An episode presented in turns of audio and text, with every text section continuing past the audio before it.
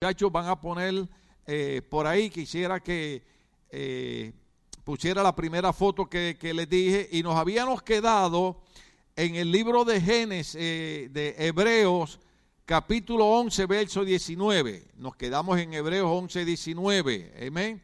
Todos los mensajes están grabados, usted los puede repasar, los puede ver para recordar lo que, hemos, lo que hemos platicado. Gloria al nombre del Señor. Entonces, estamos hablando de cómo influenciamos a nuestra cultura actual, cómo nosotros creamos en ello una manera de pensar positiva, una manera de pensar espiritual, una manera de pensar donde comprendan que Dios es importante en nuestras vidas. Nosotros no hablamos de fanatismo religioso. Ustedes me conocen como pastor. Yo no creo en ninguno de los dos extremos. Yo no creo en el fanatismo religioso ni creo en el liberalismo. Yo creo que a Dios se le sirve con integridad, se le sirve con honradez y creo que debemos esforzarnos en crecer, como hablaba Tony en el mensaje del viernes, Dios nos da la salvación inmediata, pero luego entra el proceso de la santificación, que vamos mejorando, ¿verdad? Algunos mejoran en un año, otros le toma 100 años mejorar, pero ahí vamos. Amén. Gloria al nombre del Señor. Entonces, una de las cosas que tal vez usted no comprende y tal vez usted diga, pero pastor, ¿cuál es el tema? Tantas cosas lindas que hay que hablar. Déjeme decirle, yo llevo, hermano, 48 años sirviendo a Dios, 32 años de pastor en esta iglesia, 10 en Puerto Rico, y yo he visto muchísimas cosas y entiendo que hay ciertos momentos que hay que hablar ciertas cosas importantes. Por ejemplo, eh, yo creo, yo creo que los hermanos cristianos deben progresar en el área de las empresas. Yo creo que deben progresar en sus negocios. Yo creo que usted debe eh, eh, triunfar en todo lo que usted haga. Pero de momento se metió una época que todavía está caminando, donde en las iglesias se han preocupado más por estar motivando a la gente a convertirse en empresarios y a triunfar en sus compañías y se les ha olvidado enseñarle a la gente la importancia de la relación con Dios, porque no hay manera. ¿Se acuerdan el salmo que cité? Tal vez alguien se acuerde el 126, 127. ¿Se acuerda el salmo que dice, si Jehová no edifica la casa, en vano trabajan los edificadores? Si Dios no es parte de mi vida, si Dios no es parte de mi asunto, no importa qué empresa yo comience, no va a prosperar, porque la Biblia dice que Jehová es quien da la prosperidad y no añade tristeza con ella. Si yo quiero prosperar en mis negocios, si yo quiero prosperar en mis empresas, si yo quiero prosperar en mi familia, si yo quiero prosperar en todo lo que yo haga, Dios tiene que ser parte de mi vida. Porque todo proviene de parte de Dios. Es difícil para nosotros aceptarlo.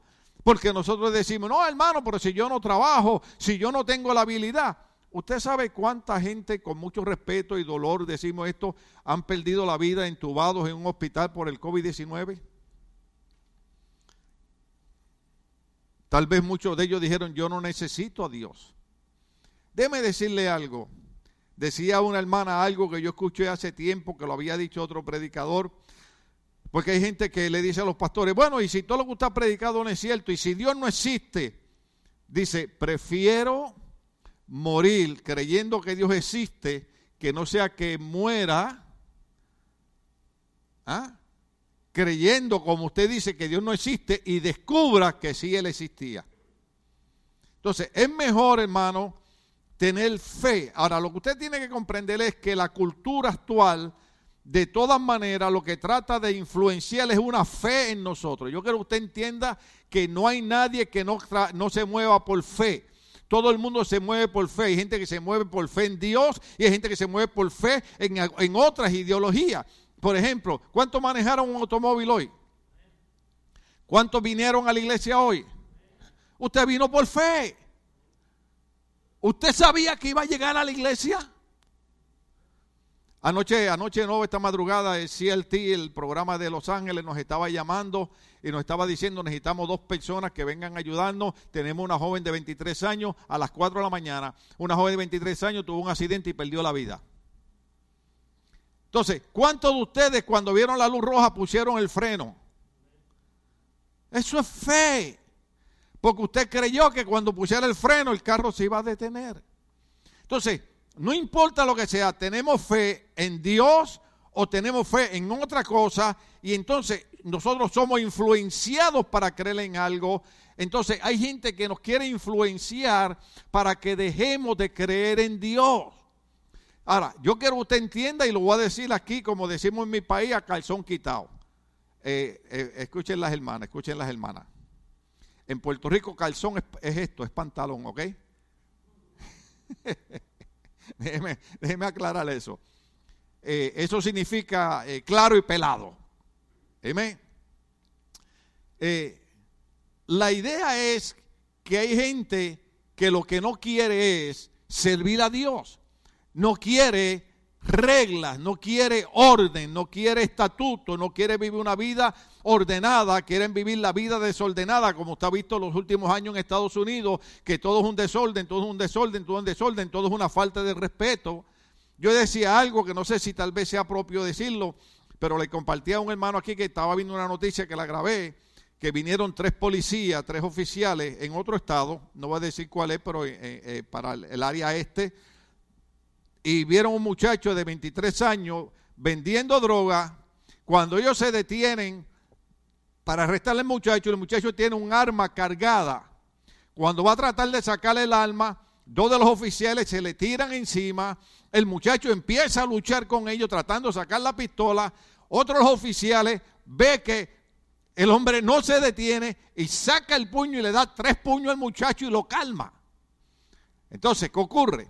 Llevan al muchacho, entonces ahora mire cómo está la situación. Los tres policías están ahora suspendidos y el muchacho le quitaron todos los cargos. Vendiendo droga con un arma cargada que si saca la pistola posiblemente mata a un padre de familia que lo que está es protegiendo la sociedad. ¿Cuánto estamos aquí todavía? Nosotros no creemos en los policías o en los oficiales que abusan de su autoridad. Pero hermano, una golondrina no compone un verano. ¿Usted sabe lo que significa eso? Un policía malo no significa que todos son malos. Es como usted conoce un pastor malo y usted dice, todos los pastores. No, no, no, no. Un pastor malo no significa que todos los pastores son malos. Yo he visto gente que ha dicho, ay, yo no voy a la iglesia porque, porque me robaron dinero. A mí, a mí, a mí, al pastor a mí me han robado dinero también. Gente que yo creía que era santa. Eran santas ladronas. La cuestión es que yo lo que quiero que usted vea es que cómo es posible que nuestra sociedad haya cambiado tanto que tres oficiales que están arriesgando su vida, que salen de su casa y su esposa y sus hijos no saben si va a regresar con vida, están deteniendo a un hombre que está destruyendo niños envolviéndolos en droga, está dispuesto a sacar un alma, matar a una persona y la sociedad simple y sencillamente le quita todos los cargos. ¿Qué significa eso? Algo está mal. Entonces, la gente no quiere ser influenciada con el Evangelio, la gente no quiere ser influenciada con la palabra de Dios porque no quieren vivir una vida de rectitud. Así de sencillo. Pues déjeme decirle algo, yo prediqué aquí, todos los mensajes que yo predico son mensajes prácticamente repetidos en 32 años que yo no he predicado aquí, pero yo traje un tema aquí sobre el libro de Proverbios. Y el libro de Proverbios enseña muchísimas cosas y una de las cosas que dice es que el amigo que te ama te dice las cosas como son. Entonces cuando nosotros estudiamos Proverbios encontramos que simple y sencillamente hay gente que no quiere que se le corrija. Es más, la, Biblia, la Biblia dice, corrija al sabio y te amará más corrige al necio y te odiará. O sea, hay gente que a veces uno los aconseja y lo que hace es que se enojan con uno. Hay otras personas que tú le dices, yo, eso que tú estás haciendo está mal, tienes que cambiar eso. Pastor, gracias, gracias por abrirme los ojos. ¿Cuánto estamos entendiendo aquí? Entonces, la razón por la que estamos trayendo este tema es porque estamos en la resta final. Incendios, en California, terremotos en, Haití, en, Alaska, eh, eh, todos, los, países eh, en una anarquía, quemando los símbolos esculturales, un, un, sinnúmero de cosas, la gente odiando a Dios. Tenemos, esto no estaba en el mensaje, pero ahora me recordé y no le di la foto a los muchachos. Tenemos el, el que era gobernador en Nueva York, que no debo decir que era Cuomo, porque ¿verdad? puedo meterme en problemas pero el que era gobernador de Nueva York, cuando estaba la epidemia, dijo, o cierran las iglesias, o cierran la sinagoga, o yo la cierro permanentemente. ¿Sabe qué pasó? Tuvo que renunciar porque le salió a la luz un montón de problemas personales. ¿Sabe por qué? La Biblia dice que cuando nos metemos con el Señor dice, dura cosa te es dar cosas en contra del aguijón.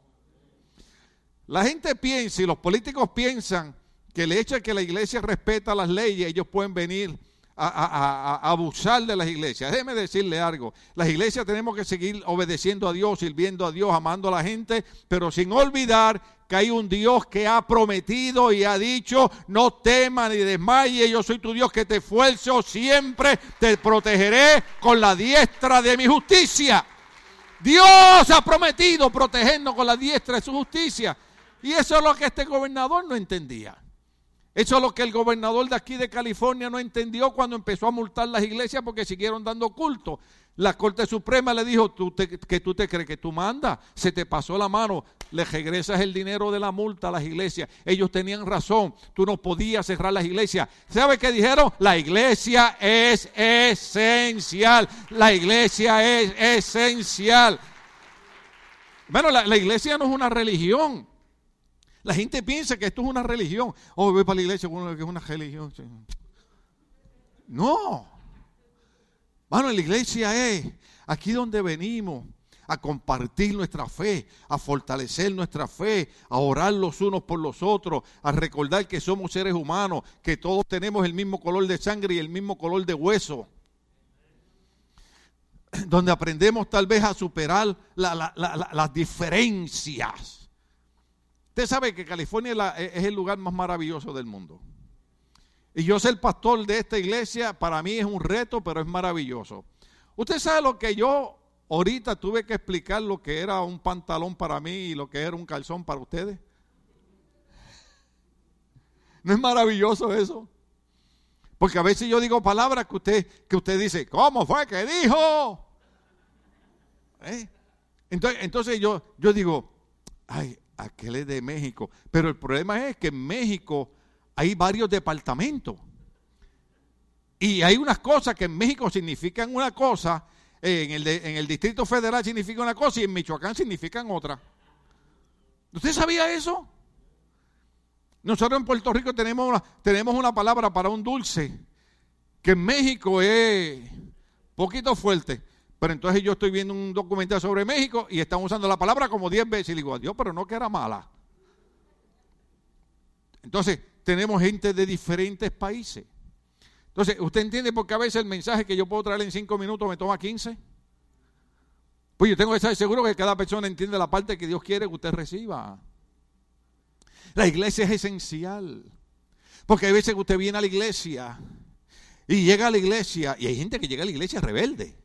¿Usted sabía eso? Y me recuerdan cuando yo era joven. ¿Cuántos se acuerdan cuál era mi canción preferida? Cuando mi esposa le diga, ¿cuál era la canción preferida del pastor cuando no era cristiano? Te tiene que decir, soy de una raza pura, pura rebelde. Esa era mi canción. Yo era un rebelde. Cuando yo veo a los jóvenes rebeldes, digo, ah, eso ahorita se le quita. Porque después cuando, cuando, cuando uno crece, ¿verdad? Y ya después cuando crecí un poquito, ya mejoré, ya mejoré, dije, no, hay que dejar esa canción de rebeldía, porque es rebelde. Entonces después empecé, yo así viví y siempre fui a mi manera. hay gente que viene a la iglesia y son como era yo, son rebeldes, después no, es a mi manera, no es a la manera de Dios. Usted sabe. Pero ¿qué ocurre? Que cuando venimos, aunque sea con rebeldía, aunque sea de momento, en el mensaje hay una palabra que llega a nuestro corazón.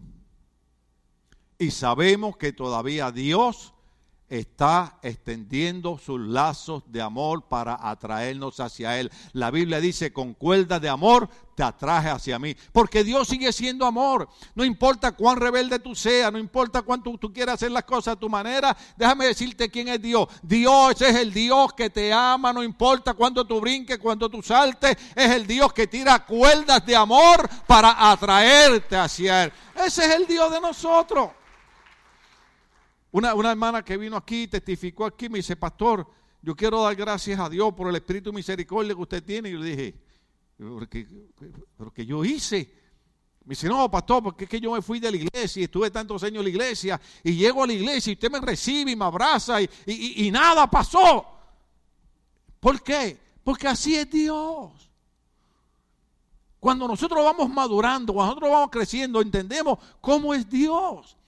Entonces, por eso es que nosotros queremos madurar y queremos vivir una vida de ante Dios, no de una manera religiosa, sino por el gran amor que Dios ha tenido por nosotros, que cuando no tenía que hacerlo, envió a su único hijo a morir y a dar su vida y derramar su sangre por nosotros en la cruz del Calvario y librarnos. Oiga bien que esto casi se predica y librarnos de un lugar que se llama el infierno al diente.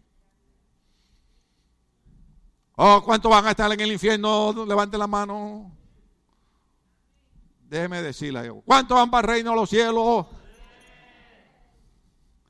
Eso yo lo voy a averiguar después. Déjeme decirle algo. Esto es bien sencillo. Libro romano dice, si confesares con tu boca y creyeres en tu corazón que Jesús es el Señor, serás salvo. La Biblia dice Evangelio de San Juan, a los suyos vino y, lo, y, no le recibieron, más a los que le recibieron le dio el poder de ser hecho hijo de Dios. Cuando nosotros aceptamos a Cristo como Señor y Salvador de nuestra vida, ¿sabe lo que ocurre? La Biblia dice que nuestro nombre es escrito en un libro que se llama el libro de la vida. Y no importa lo que pase cuando morimos, nuestro nombre está escrito en el libro de la vida y pasamos a morar a los reinos celestiales con el Señor. Eso es lo que ocurre. Estoy tratando que usted comprenda que esto no es una religión. Que esto no es, no, es, una iglesia más, que esto es una, esto es una relación, como, como canta Fernando, esto, esto es una relación con el Señor, no, no es una religión. Entonces, pásame la otra foto, la foto ahí que de, de los jóvenes esa. Ya estamos terminando. Ay, Dios, me quedan tres minutos. Yo no sé cuánto ustedes vieron en los medios sociales esta foto. Disculpen que hay un dedo enseñando ahí estaba buscando una foto que tenía el dedo tapado, pero usted sabe, una vez mi esposa fue a cerrar la puerta y se pinchó un dedo y la llevé al hospital y le tuvieron que arrancar la uña y le vendaron la mano, el mano y le, y le amarraron la mano y le dejaron el dedo así.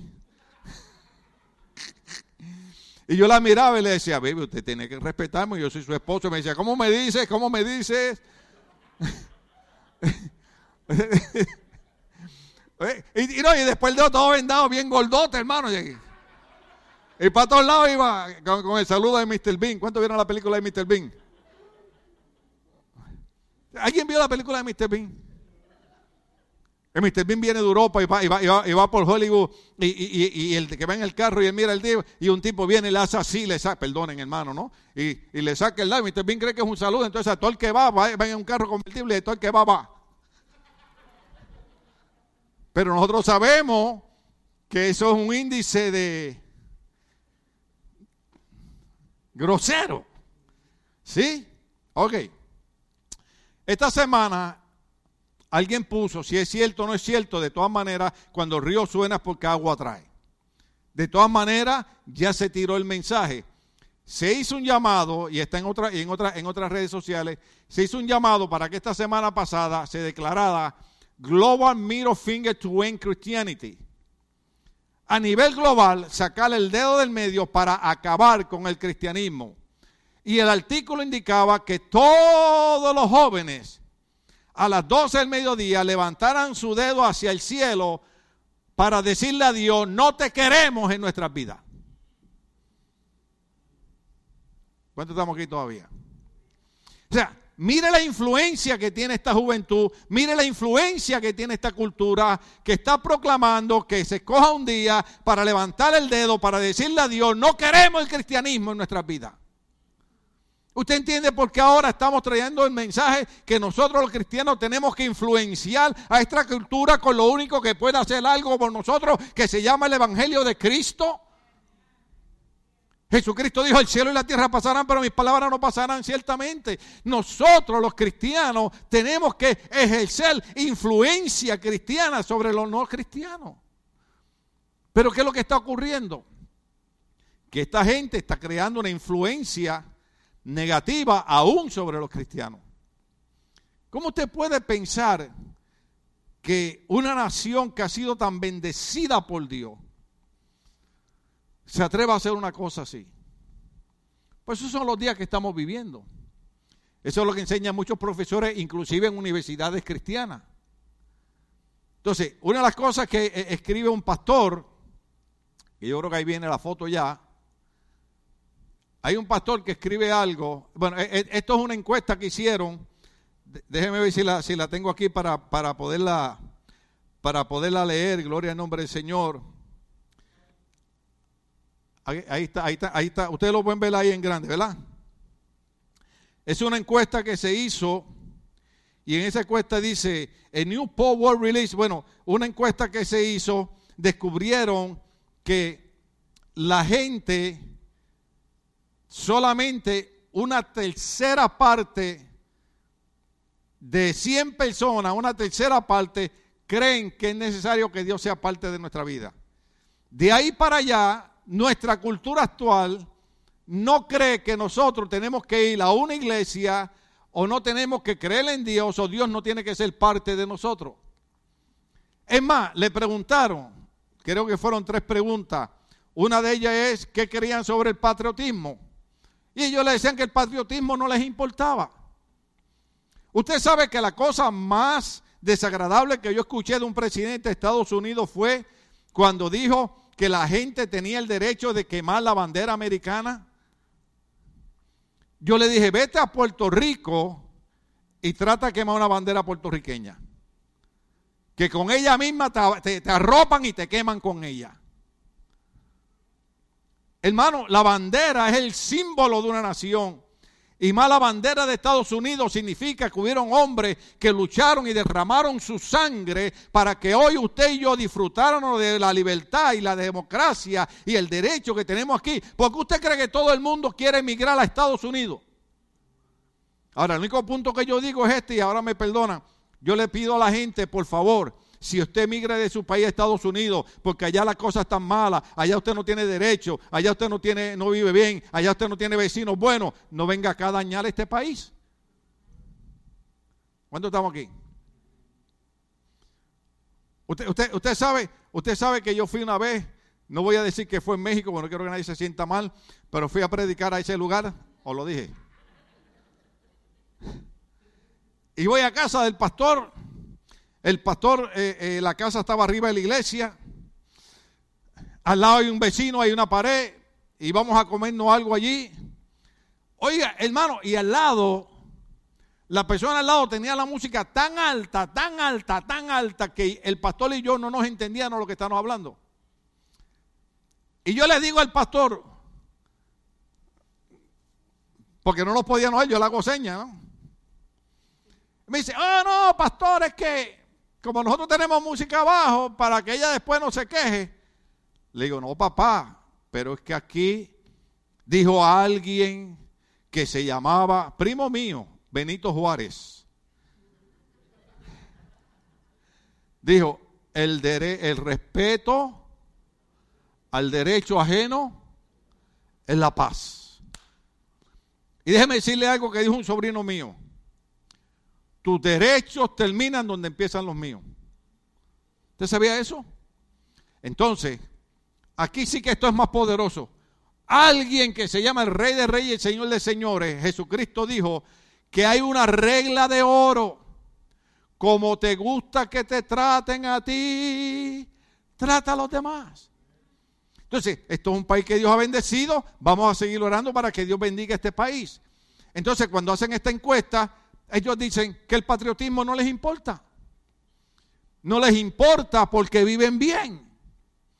Luego le preguntan que, que ellos creen sobre la santidad de la vida y ellos dicen que no hay nada de malo con el aborto.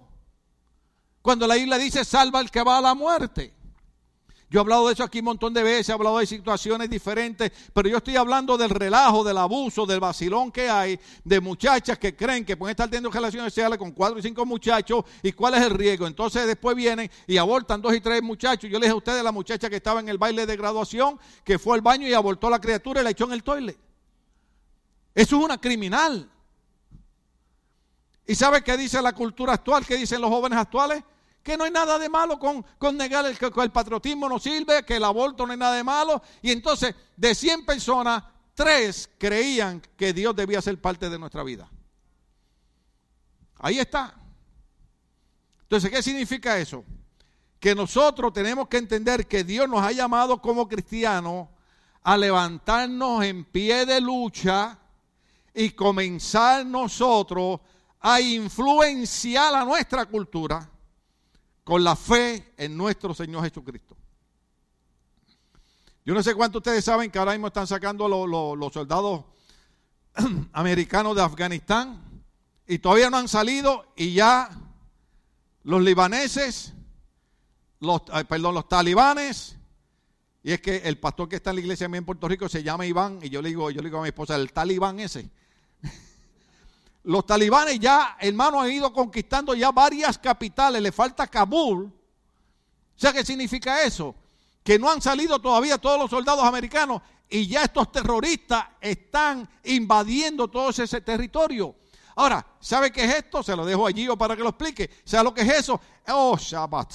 Esos son eventos proféticos, porque una de las cosas que enseña la Biblia es que todas las naciones alrededor de Israel se unirían como una sola nación para venir y destruir a Israel. Todas las naciones quieren destruir a Israel. Irán quiere destruir a Israel. Todos los días son cohetes y bombas contra Israel. Pero déjeme decirle algo. Cuando la iglesia viera estas señales, Jesucristo dijo, cuando tú veas estas señales, entiende que es el principio de dolores. Pero también entiende que es momento de levantar tu cabeza, de erguir tu pecho y saber que la redención está cerca. Cuando veamos estas señales, nuestra redención está cerca. Cristo está a punto de levantar la iglesia. Todo eso son eventos proféticos.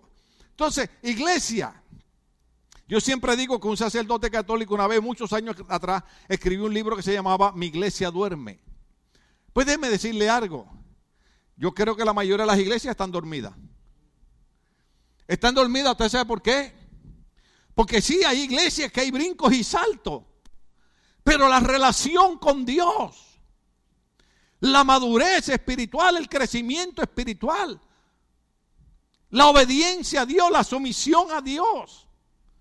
¿Dónde está?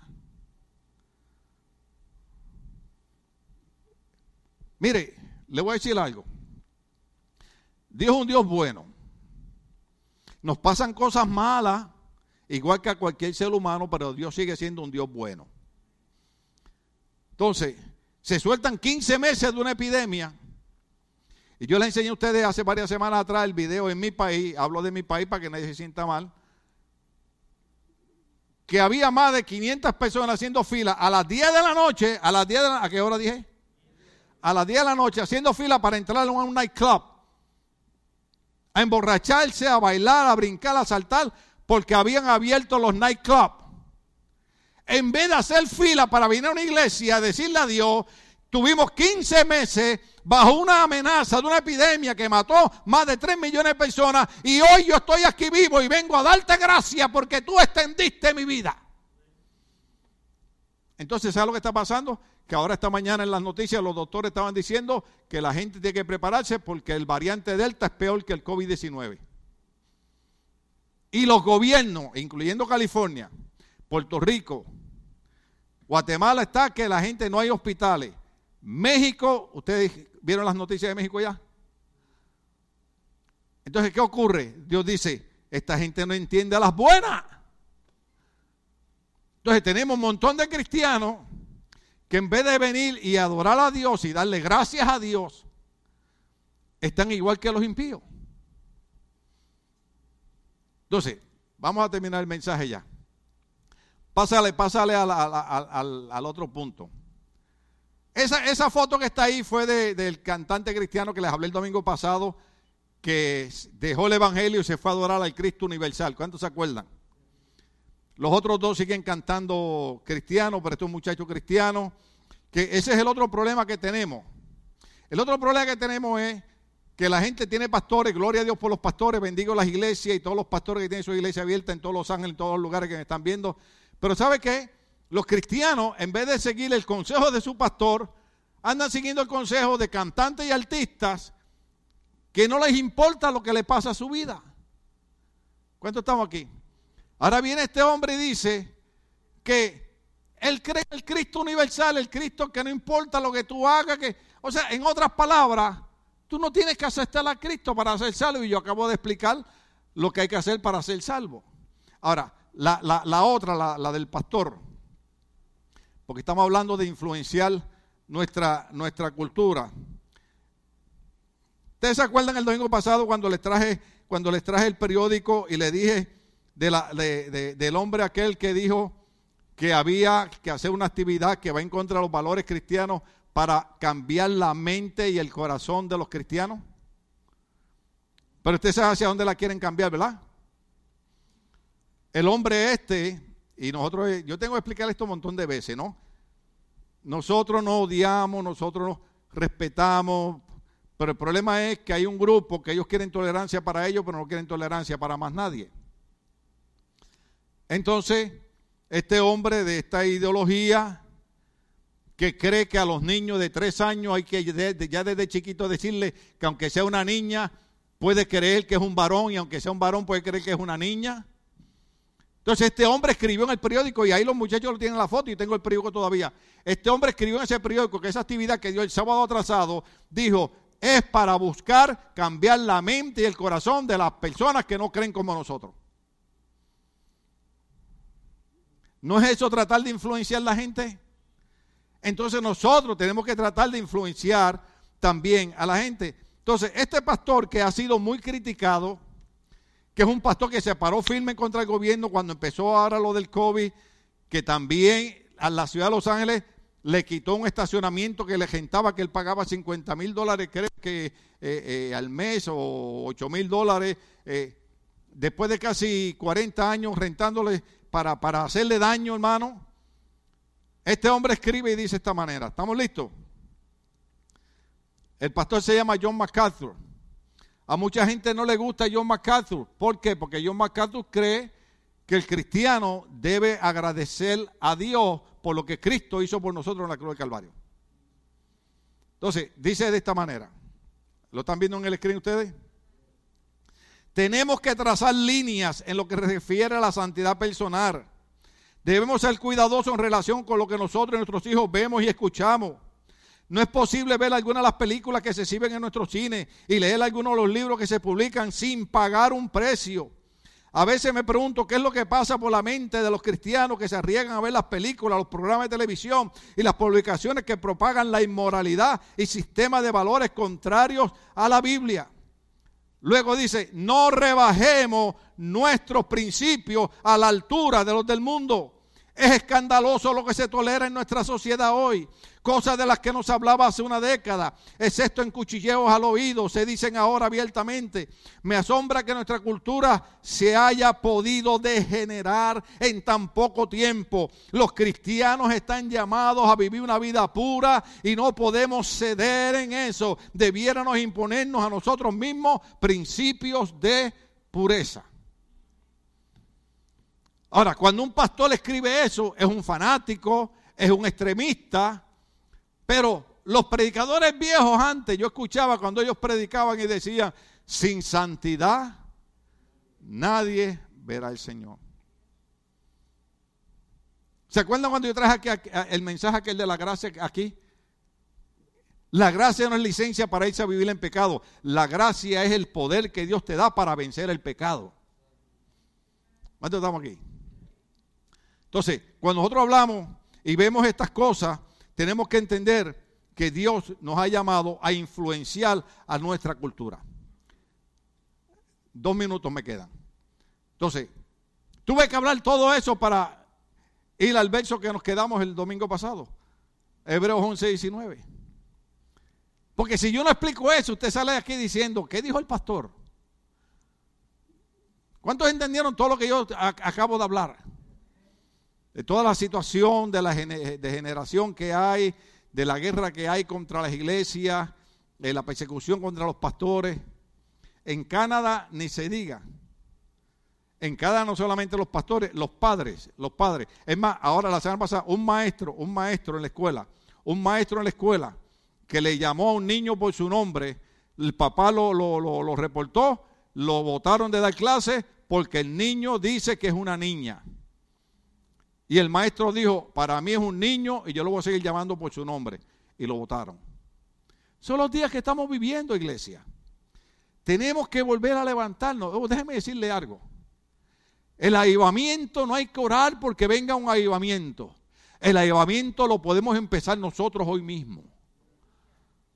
¿Ah? Oh, oh, oh, Debemos volver otra vez a la oración. Creer en la oración. Creer en la alabanza. Y decirle al diablo, te has levantado con todos tus demonios, pero el que está en mí, mire, yo estoy levantado de las 4 de la mañana. Y de las 4 de la mañana yo estaba en mi mente diciendo, el que está en mí es mayor que el que está en el mundo. Lucas 10, 19 dice, he aquí, os doy poder y autoridad en contra de todo poder del diablo y nada os hará daño. Y la iglesia hoy puede empezar el ayudamiento y la iglesia hoy puede decir, Satanás, a mí Cristo me dijo que tengo poder en contra de ti. Y empezar a dar la batalla y empezar a dar la guerra.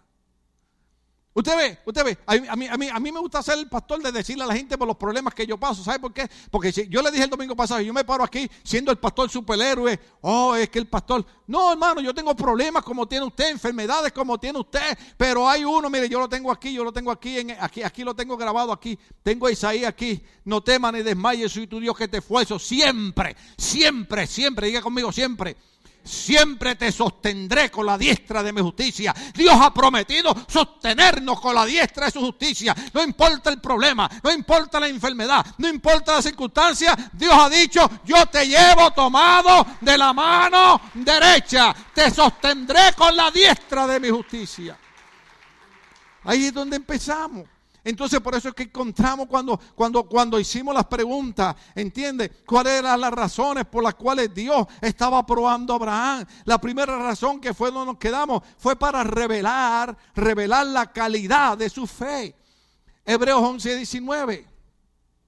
Abraham consideraba que Dios tiene poder para resucitar.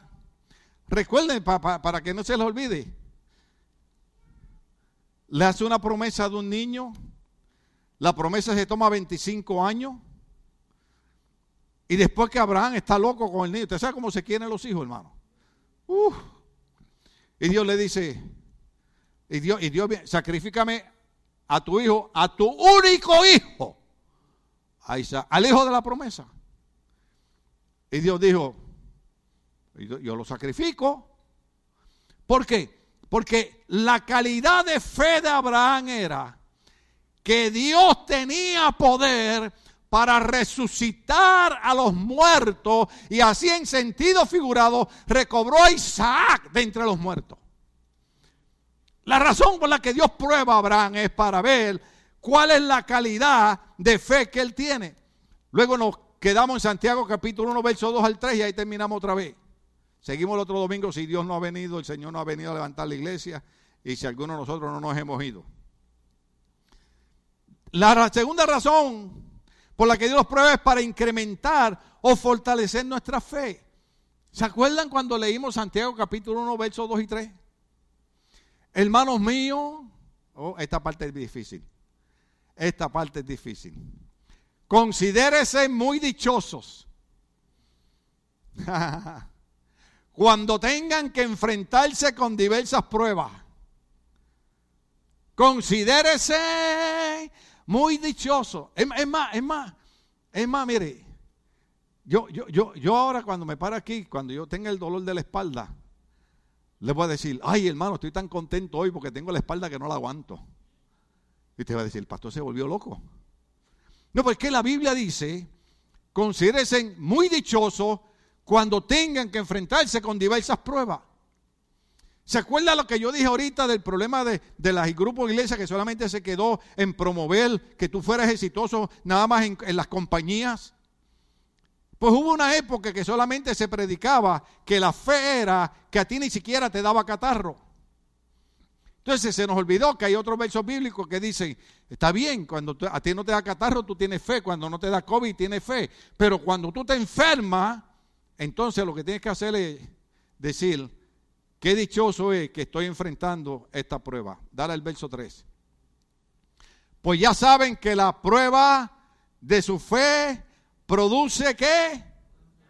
constancia. La razón que a veces pasamos lucha, la razón que a veces pasamos problemas, la razón que a veces pasamos dificultades es para Dios crear constancia, acrecentar, fortalecer nuestra fe. Constancia, yo le expliqué a usted lo que era. Constancia es seguir hacia adelante, no importa lo que pase. Yo he visto gente que por cualquier cosa se ve de la iglesia, hermano, pero he visto gente que han pasado por enfermedades, han pasado por cáncer, han perdido seres queridos, han pasado la salsa del Guayacán, decimos en mi país, pero siguen hacia adelante porque son constantes, constantes, constantes, constantes constantes en su fe.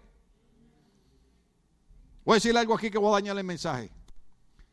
Cuando venga alguien a decirte, oh no, pero que mira vos, que fíjate, que es que la iglesia, esto, lo otro, sacude zapato viejo. Porque eso es una influencia negativa. La Biblia me dice a mí que yo tengo que ser constante en mi fe. Mucha gente me criticaron, yo lo dije el domingo pasado, cuando yo lloraba por mi hijo, ¿se acuerdan? Dijo un escritor llamado Pablo Coelho, recordar es fácil para el que tiene memoria, pero olvidar no es fácil para el que tiene corazón. ¿Ven la diferencia? Pero lo que la gente no vio es que ocho años después de la muerte de mi hijo, yo todavía sigo aquí constante en la fe, diciendo, Señor, seguimos adelante en el nombre de Jesús, no nos vamos a detener. Eso, eso, eso es lo que está diciendo. La, segunda razón es para Dios fortalecer nuestra fe. ¿Qué, le, qué cree si le doy Santiago 1.13 y nos vamos? Santiago 1.13. Dios nos prueba, el enemigo nos tienta para el mal. Ah. Sí, porque yo conozco muchos cristianos que dicen que es que Dios me mandó al pecado para probarme. Dios te prueba, el diablo te tienta para el mal. Son dos cosas diferentes. Dios te prueba para fortalecer tu fe, para acrecentar tu fe, para que tu fe sea constante. Pero el diablo te tienta para que tú peques. ¿Estamos aquí? ¿Usted ve la importancia de crear una influencia cristiana sobre la gente? ¿Usted ha visto lo que está pasando ahora con, miles y miles y miles de iglesias que se, hace, que se hacen en, eh, eh, eh, entrevistas y encuestas en las iglesias y los cristianos viven como cualquier impío? ¿Cuánto estamos aquí? Entonces terminamos con esto. Santiago capítulo 1, verso 13 que nadie al ser tentado diga, es Dios quien me tienta. Porque Dios no puede ser tentado por el mal, ni tampoco tienta Él a nadie. ¿Ve la palabra? Yo sé, yo sé que en muchos de nuestros países usamos la palabra, eh, eh, si yo toco a José, no sé si en México será igual, pues a veces José dice, hey, pastor, déjeme estarme tentando. O, la gente que va a, los mercados y, empieza a apretar los aguacates y los tomates y después que lo deja todo dañado no los compra. Hay varios culpables aquí. Eh, eh, eh, eso es tentar, porque eso es como probar. Pero en este verso estamos hablando de la diferencia, que una cosa es que, que Dios prueba nuestra fe para fortalecerla, para incrementarla, para darnos constancia y otra es que el diablo nos tienta para irnos al pecado. Por eso es que Santiago dice que nadie al ser tentado diga, es Dios quien me tienta. Porque Dios no puede ser tentado por el mal, ni tampoco tienta él a nadie. Dios no te prueba en el sentido de tentarte para llevarte al pecado. Dios te prueba como Abraham. Vamos a ver cuán, cuán, sólida es tu fe. Pero el diablo es el que nos tienta para el mal. Hay otro verso ahí, pero hay que dejarlo, hay que dejarlo ahí. O lo leemos el verso 14. Leemos el verso 14. Todo lo contrario. Cada uno es tentado cuando sus propios malos deseos lo arrastran y lo seducen.